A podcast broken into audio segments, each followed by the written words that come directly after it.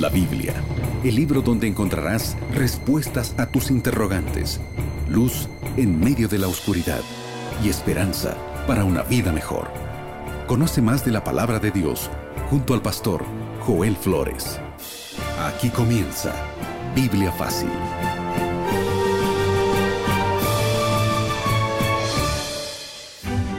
Así comenzamos un programa más de Biblia Fácil. Nos alegra que puedas estar en este momento sintonizando este programa y como siempre con Biblia en mano, porque hoy vamos a descubrir otro fascinante tema de la Biblia.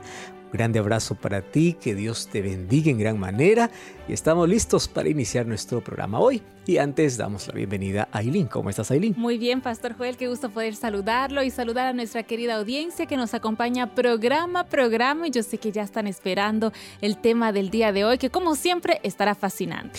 Y antes queremos presentarte un curso bíblico donde tú vas a profundizar tu conocimiento sobre Dios y el plan de salvación para tu vida.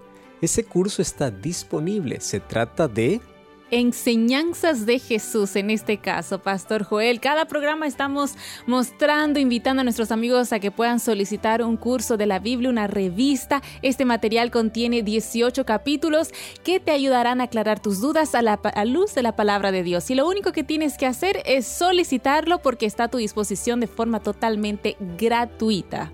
Toma ahora tu teléfono y ahora envía un mensaje a nuestro número de WhatsApp más 5512 98 100 14 60 y allí solicite el curso bíblico y estaremos llegar. Además puedes visitar nuestra página web estudielabiblia.com. También queremos invitarte para que juntos podamos adorar a Dios y podamos conocer más del amor de Jesús buscando una iglesia adventista del séptimo día. Si no conoces una, aquí te damos una dirección. Una dirección, Pastor Joel, amigos, muy fácil de recordar, así que anótala muy bien. Encuentreunaiglesia.com. Lo voy a repetir, encuentreunaiglesia.com. Cuando vayas, no te olvides, a las primeras personas que veas, diles que Radio Nuevo Tiempo te invito. Vamos a estar esperándote con los brazos abiertos. Pastor Joel. Una decisión puede cambiar toda una historia. Eso puede ocurrir con nosotros hoy. También así una decisión cambió la historia de nuestro mundo. Hoy vivimos en un mundo lleno de caos, violencia, asesinato, desesperanza, miedo, terror. Mas cuando salió de las manos de Dios no fue así. Lamentablemente el ser humano siempre culpa a Dios por todo lo que sucede. Hoy vamos a comprender cómo nuestra historia cambió de la completa felicidad a la terrible desgracia por el cual nosotros hoy vivimos. Eso se llama la entrada del pecado. Sin embargo, antes que suceda el problema, Dios ya tenía la solución. Dios creó al mundo perfecto. Hace un día, una decisión cambió nuestra historia. Mas también hoy, nuestra decisión puede revertir y cambiar nuevamente nuestra historia. ¿Estás listo para el tema de hoy? Cierra tus ojos donde estás, vamos a orar. Querido Dios, vamos a abrir tu palabra con la seguridad de que tu Santo Espíritu va a colocar esta verdad preciosa en nuestro corazón. Queremos comprender sobre el plan de salvación y más allá de ver la gravedad del pecado, queremos comprender la grandeza de tu gracia. Por eso, abre nuestros ojos espirituales para poder contemplar la maravilla del plan de salvación para nuestra vida. En el nombre de Jesús. Amén.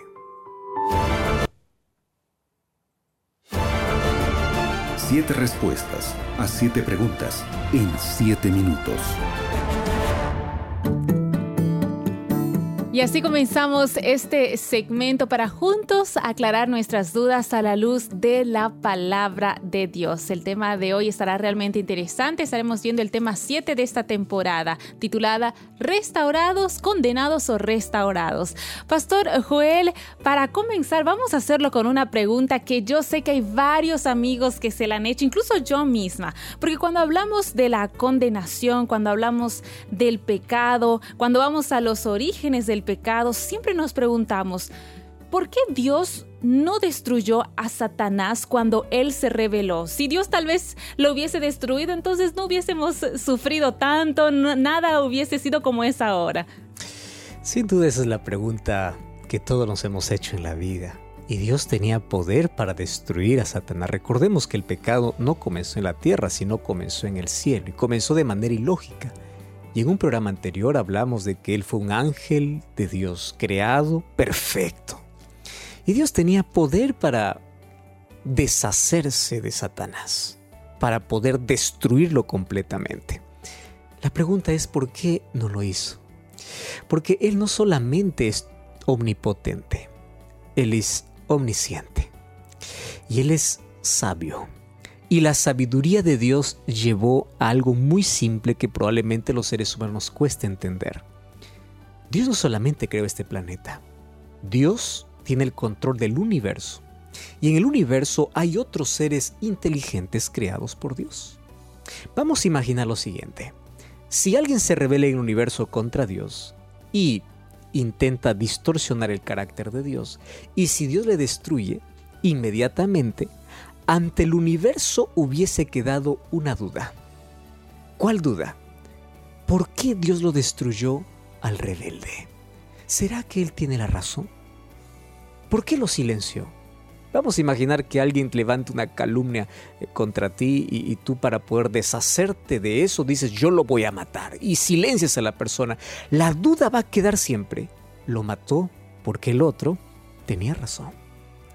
Y Dios en su sabiduría vio que el universo pueda quedar a la expectativa de cómo Él trata al ser humano. Lo trata con amor, pero sobre todo cómo trata una rebelión. Esta rebelión dejó que el tiempo pueda mostrar su verdadero carácter. Si la blasfemia que se levantaba contra Dios era verdadera, el tiempo lo diría. Pero Génesis 3.15 nos da una promesa linda. Dice así, pondré enemistad entre ti la mujer y entre tu simiente y la simiente suya, esta te herirá en la cabeza y tú le herirás en el calcañar. La promesa de Dios hecha para Adán y Eva fue así. Satanás no fue destruido inmediatamente cuando se rebeló, pero quiero que sepan algo un día el descendiente de esta mujer le pisará completamente en la cabeza. Y ese pisotón en la cabeza significa que será destruido para siempre. Entonces, Dios en su sabiduría dejó que el tiempo pueda revelar el verdadero carácter de Dios y la verdadera intención de Satanás para que no quede duda del amor y de la justicia de Dios. Pastor, para ir eh, desarrollando y entendiendo un poco más el tema del día de hoy, vamos a ir un poquito a los, a los podríamos decir, a los orígenes. Usted ya nos ha mencionado, eh, incluso en, programas anteriores, cómo el pecado se originó en el cielo. La pregunta es, ¿cómo el pecado entró a nuestro mundo? Genial. Génesis capítulo 3 nos habla acerca de la entrada del pecado. Sin embargo, en el capítulo 2, versículo 16, Dios da una orden a Adán y Eva. dice, de todo árbol del huerto podrás comer, mas del árbol de la ciencia del bien y del mal no podrás comer, porque el día que comieres ciertamente morirás. Y en el capítulo 3 encontramos toda la historia de cómo entró el pecado. Satanás se disfrazó de la serpiente, que era el animal más hermoso de la creación, conversó a hablar o comenzó a hablar con Eva, colocó duda y dos propuestas, y así comenzó el pecado. Déjame desarrollar todo esto que te he mencionado de una manera un poquito más detallada. Mira, ¿por qué Dios colocó una prueba? Es simple. ¿Cómo tú pruebas que eres libre cuando tienes dos opciones? Si yo te digo, tú eres libre para poder aquí pedir lo que quieras, pero solamente tienes un plato para poder pedir. Tú no eres libre. Tú eres libre cuando tienes una variedad, cuando tienes varias opciones. ¿Cómo la libertad verdadera se probaría ante el universo de que Dios hizo realmente a los seres humanos libres? Dándoles una pequeña prueba. Esa pequeña prueba sería suficiente como para poder mostrar ante el universo de que el ser humano es creado libre. ¿Por qué libre? Porque él tiene la capacidad de escoger entre dos opciones. Y le colocó una prueba sencilla. ¿Por qué sencilla? Difícil hubiese sido de un árbol podrán comer y de todos no podrán comer. Eso es difícil. Pero cuando dice de todo árbol o todo fruto de todo árbol podrán comer menos uno, es más simple.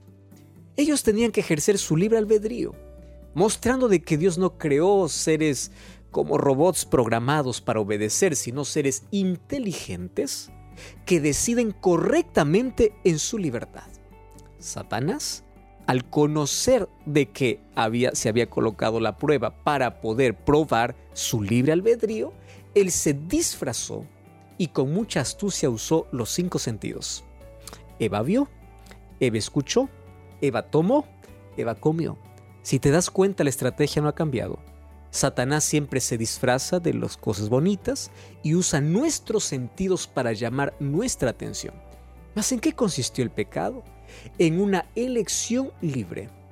El ser humano eligió desobedecer a Dios y aceptar la propuesta del diablo. ¿Cómo comenzó el diablo su propuesta? Primero haciendo dudar de la palabra de Dios. Y hay dos cosas que el diablo propuso a Eva. Número uno, no moriréis. El primer sermón del diablo fue tú nunca vas a morir. Y de allí viene la doctrina de la inmortalidad del alma. El ser humano nunca muere. El cuerpo puede morir, pero sale algo que sí, que continúa vivo. Eso es una doctrina diabólica. No moriréis fue la primera propuesta del diablo. Puedes desobedecer a Dios, finalmente vas a continuar vivo. No importa en qué estado, pero vas a continuar vivo. Propuesta diabólica. Y número dos, seréis como dioses. No necesitas de Dios. Tú puedes vivir independientemente de Dios.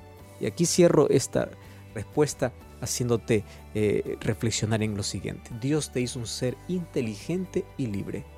Y recuerda que en tu libertad puedes elegir lo que crees que es mejor. Pero nunca olvides que cada elección tiene consecuencias. Pastor, si Dios nos hizo seres inteligentes y libres, muchos te preguntan entonces, ¿cómo puedo yo saber que estoy pecando? Mejor dicho, ¿qué es el pecado? Al hablar del pecado no es algo tan simple.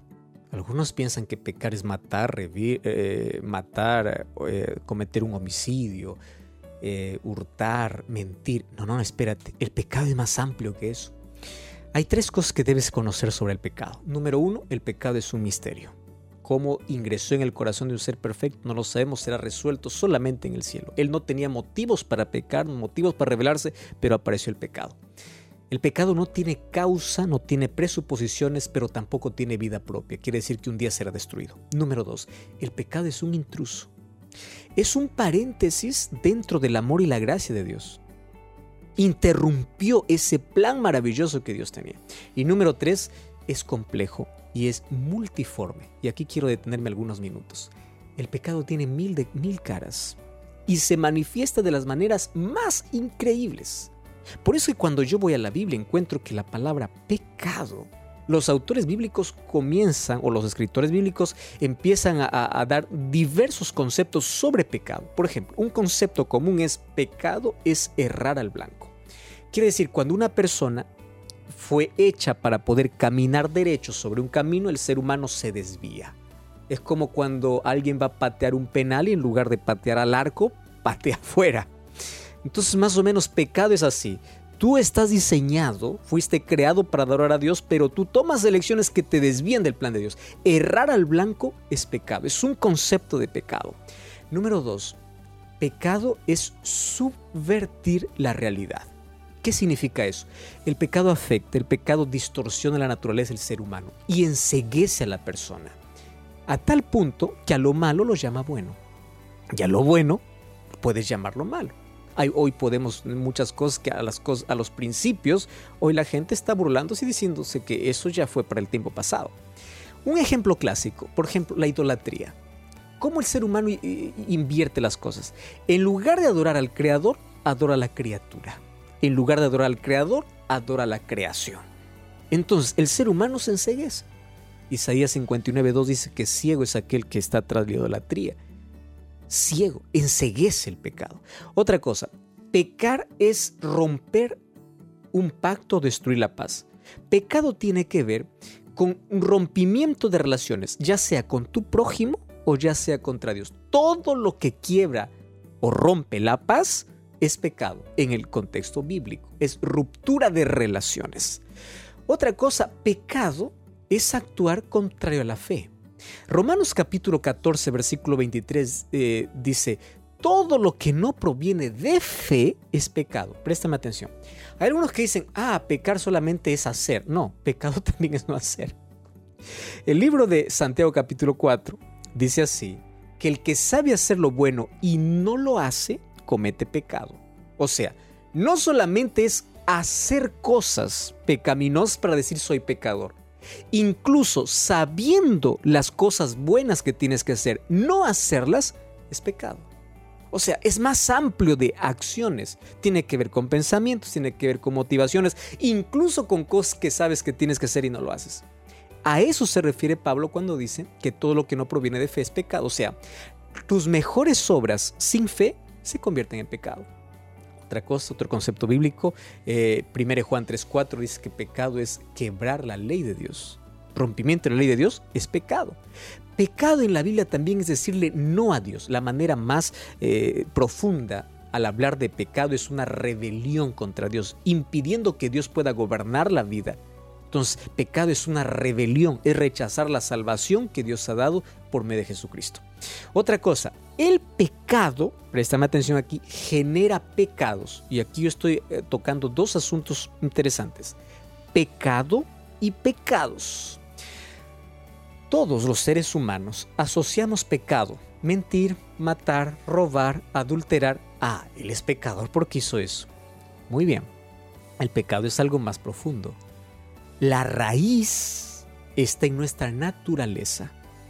Esa raíz, a lo cual llamamos naturaleza pecaminosa, tiene que ver con egoísmo y egocentrismo.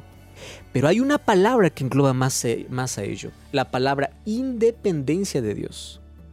El ser humano cuando se independiza de Dios, él quiere tomar el control de su vida y se equivoca porque él no lo toma, lo toma el enemigo. Al independizarse de Dios, no importa lo que hagas, préstame atención, tus mejores obras están manchadas de egoísmo, por eso se convierten incluso en pecado. Los pecados en plural vienen de un pecado en singular que es nuestra naturaleza pecaminosa. ¿Por qué quiero hacer énfasis en esto? Porque a veces nos escandalizamos cuando decimos, ah, él cayó en pecado, ah, él es un mentiroso, él es un ladrón. ¿Cuántas veces mataste en tu mente? Eso es pecado. ¿Cuántas veces adulteraste en tu cabeza? Eso es pecado. Ahora, nuestro concepto de salvación viene del concepto que tengamos de pecado. Hay gente que dice, yo no necesito a Dios porque soy buena gente. No necesito ir a una iglesia porque yo, yo no mato, no miento, yo no adultero, yo soy fiel a mi esposa, yo no soy como los otros que dicen ser cristianos pero son así. Porque él piensa que pecado simplemente es hacer, hacer, hacer, hacer, hacer. No, cuando pecado tiene que ver con la raíz de nuestro problema. Aquello que se evidencia es apenas el fruto. Hay muchas personas que quieren cortar el fruto, fruto, fruto, cuando tenemos que cortar la raíz. Es la raíz que tiene que ser transformada. Por eso no te escandalices cuando alguien cae en pecado, porque el pecado e-, es una raíz que está dentro de nosotros. Y aquí tengo una mala y una buena noticia. Jeremías 13:23 dice, ¿mudaré el etíope su piel? ¿Ustedes podrán hacer el bien cuando están habituados a hacer el mal?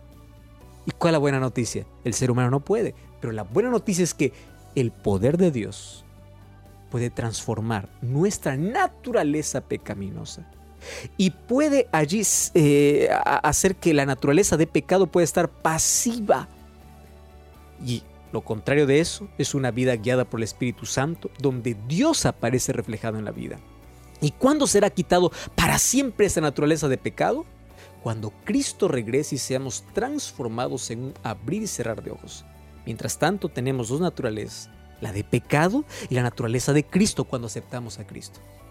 ¿Cuál de las dos alimentas más es la que va a sobresalir en tu vida? Entonces, pecado es nuestra naturaleza. En resumen, es nuestra autonomía de Dios donde cedemos el señorío de nuestra vida a Satanás. Por eso es que si tú rechazas a Cristo en tu vida, no importa las mejores obras que hagas, vives en pecado. Pastor, ahora que sabemos y ya nos quedó claro qué es el pecado, muchos dicen entonces que un bebé o un niño pequeño no tiene pecado, no puede, no puede pecar. La pregunta es, ¿será que nosotros nacemos pecadores o después nos hacemos pecadores? Nosotros tenemos que distinguir mucho. Hay algunos que piensan que nosotros cargamos el pecado original de Adán y Eva. Tenemos que hacer una separación entre ese concepto y el concepto que la Biblia presenta. Nosotros no cargamos el pecado de alguien. Nosotros heredamos la naturaleza pecaminosa. Salmo 51.5 dice así, en maldad he sido formado y en pecado me concibió mi madre. Quien está hablando aquí es David cuando confiesa su pecado. O sea, cuando venimos a este mundo, ya venimos con el mal encarnado en nosotros. Allí Romanos 3.10 dice que no hay justo ni aún uno. Y Romanos 3.23 dice, por cuanto todos pecaron y están destituidos de la gloria de Dios. No hay edad para eso. Todos, el hecho de haber nacido ya en este mundo, afectado por el pecado, hace que nosotros traigamos a este mundo la naturaleza pecaminosa. Por eso es que el ser humano nadie le enseña a pecar. Peca de manera natural porque ya viene con la raíz de esa naturaleza en su propia vida. Más o menos para poder entender. Ese, ese, ese virus que contrajo Adán y Eva, llamado pecado, se volvió una pandemia para todos sus descendientes. Y todos ya nacimos infectados por el pecado. El asunto es cómo nosotros en la vida intentamos desinfectarnos de ese virus. Y para eso la solución es Cristo. Entonces, no hay alguien en la tierra que no peque en ella ni, ni diga yo no nací pecador. Todos nacimos pecadores y necesitados de la gracia de Dios. Pastor, vamos con la siguiente pregunta, continuando con el desarrollo de nuestro estudio del día de hoy. Es la siguiente. ¿Hay consecuencias para el, para el ser humano con el pecado y cuáles son esas consecuencias? La peor de todas. Romanos capítulo 6, 23 dice, porque la paga del pecado es muerte. Pecado mata. Mata lentamente, mata la sonrisa, mata los sueños, mata la familia. Pero ¿sabes cuál es la muerte terrible, la muerte eterna? Cuando Jesús vino a libertarnos del pecado, no vino a libertarnos de esta muerte que es como consecuencia primaria, donde todos morimos. Alguien me dijo, pastor, si Jesús vino a librarnos de la muerte, ¿por qué la gente sigue muriendo? Porque Jesús vino a librarnos de la muerte eterna. Muerte eterna, muerte sin esperanza. Hoy puedes morir y si mueres en Jesús tienes esperanza de, eh, allí de resucitar y de, de ser eterno. ¿Correcto? ¿Por qué? Porque acepta la gracia de Dios. Ahora, pero el pecado trae otras consecuencias y marcas en la vida. Número uno, por ejemplo, pecado trae culpa. Por eso que una persona que vive en pecado no es feliz. ¿Cómo vas a ser feliz cargando una culpa? El primer sentimiento que Adán y Eva tuvieron cuando pecaron fue miedo y culpa. Esa sensación de incomodidad que afecta nuestra mente y a veces afecta también nuestro estado físico eso afecta todo, completamente a la persona y al mundo. Es esa culpa que uno carga es tan pesada que hace que podamos enfermarnos también físicamente. Número dos, deja marcas profundas. Quiero que entiendas aquí una diferencia. No existe tamaño de pecado, existe tamaño de consecuencias. O sea, todo pecado ofende a Dios, pero hay consecuencias mayores por algunas cosas que otras. Hay consecuencias mayores. Ahora, el pecado es engañoso porque viene siempre disfrazado de algo hermoso, pero lo que entrega es basura. Promete placer, genera dolor. Promete felicidad, genera desgracia. Por eso Jesús comparó la vida de pecado como un camino fácil y ancho, lleno de placer, pero final es un camino de muerte. pecado siempre se disfraza para esclavizar. Una de las cosas que hace Satanás con el pecado es hacerte esclavo el libro de Juan capítulo 8 versículo 34 dice, todo aquel que hace pecado se vuelve esclavo de Satanás. Por eso que una persona que está esclavizada en algún vicio piensa que es libre. Eso es una ilusión, una falsa libertad, es un autoengaño, porque no es libre, es esclavo de aquello que lo domina. Finalmente, el centro de pecado es nuestra mente el pecado controla nuestra mente, porque cuando nuestra mente es controlada por el pecado, nuestras acciones son naturales. Todo se origina allí, en nuestra cabeza. Y es allí donde comienza a matarnos lentamente todos los días. Por eso el pecado es peligroso. Y para ello necesitamos depender de Dios todos los días, para que nuestra naturaleza pecaminosa cada vez esté destruyéndose hasta que Cristo lo elimine completamente. Pastor, definitivamente las consecuencias del pecado son devastadoras, pero para cada problema Dios siempre ya tiene una solución. ¿Cuál es la solución que Dios providenció? ¿Cómo Dios salvó al ser humano de la condenación del pecado? La solución para el pecado estaba antes del problema y eso es lo que me gusta, porque al ser personas libres, seres libres, había la probabilidad de que éste pueda elegir incorrectamente. Entonces Él pagó el precio ¿Cómo pagó el precio? Él se colocó en lugar del ser humano. Eso se llama sustitución. Él se colocó en mi lugar, en tu lugar. Antes que Dios diga haya luz, en la eternidad se dijo haya cruz, porque si el ser humano cae, aquí encontramos un puente de restitución. O sea, podemos pasar de la condenación a la restauración. Y me encanta lo que dice 1 Pedro 1, 18 al 20. Dice así, sabiendo que fuisteis rescatados de vuestra vana manera de vivir, la cual recibisteis de vuestros padres, no con cosas corruptibles como oro o plata, sino con la sangre preciosa de Cristo como de un cordero sin mancha y contaminación, ya destinado desde antes de la fundación del mundo, pero manifestado en los postreros tiempos por amor a vosotros. Antes de que el mundo fuese creado, ya estaba destinado el sustituto para el ser humano si es que éste elegía de manera incorrecta. ¿Y ese sustituto quién era? Cristo. Por eso Juan 3:16 dice, porque de tal manera amó Dios al mundo, que dio a su Hijo unigénito para que todo aquel que en él cree no se pierda. Nuestra parte es creer. Creer no solamente es asunto de conocimiento cognitivo, es práctico. Ahora, préstame atención. Creer es una experiencia real con Dios, caminar con Dios, obedecer a Dios. El camino está abierto, la puerta está abierta, la deuda está pagada. Ahora, eso no tiene valor a menos que tú no puedas aceptarlo en tu corazón. El sacrificio de Jesús en la cruz no podrá salvarte a menos que tú no lo aceptes. Es allí la diferencia. Una de las palabras más lindas que encontramos en la Biblia es gracia. Gracia es el favor inmerecido de Dios. Entonces, nuestra salvación no tiene que ver con lo que somos o ofrecemos a Dios, tiene que ver con lo que Dios es y Dios nos ofrece. Nuestra parte solo es aceptar. El problema no es tener la herida, el problema es rechazar la medicina. Ese es el problema el ser humano no se va a perder por haber pecado tanto. El ser humano se va a perder por haber rechazado la gracia de Dios. Pero te recuerdo algo, la gracia que salva también es la gracia que transforma. Entonces cuando aceptas la gracia de Dios, aceptas también ser transformado por su gracia, porque su gracia no te deja en la desgracia del pecado. Pastor, usted acaba de mencionar algo muy interesante y clave en, en, este estudio. Usted dijo que necesitamos simplemente aceptar, pero muchos se preguntan, y piensan que tal vez tienen que hacer algo o buenas obras, como muchos mencionan, para poder obtener esa salvación. ¿Será que esto es así? Efesios 2.8 dice, por gracia sois salvos por medio de la fe. Versículo 10 dice, somos hechuras suyas, creados en Cristo para buenas obras. Dos cosas me llaman la atención de este texto. Somos salvos por gracia para buenas obras. Ahora la pregunta es, ¿qué, ¿por medio de qué somos salvos? Por la gracia. La causa de la salvación es la gracia. ¿Cuál es la evidencia de la salvación? Las buenas obras. Ahí entra la fe, entra la obediencia, entra la ley de Dios, obediencia. Entonces, cuando Cristo venga, dice, yo vendré a recompensar a cada uno según fuere su obra. Las obras son importantes, no porque salvan, sino porque son la evidencia de la salvación. Y esas obras son producidas por el ser humano, son producidas por el Espíritu de Dios en la vida de manera natural. Entonces somos salvos por la gracia para buenas obras. La fe y la gracia siempre caminan de la mano, en la aceptación, en la obediencia, en la entrega a Dios. Yo quiero decirte algo importante así ha resultado este tema. Hay cuatro cosas que Dios no conoce. Número uno, no conoce un pecado que Él no odie. Dios odia todo el pecado, todo pecado, porque sabe que destruye a sus hijos. Número dos, no conoce un pecador que Él no ame.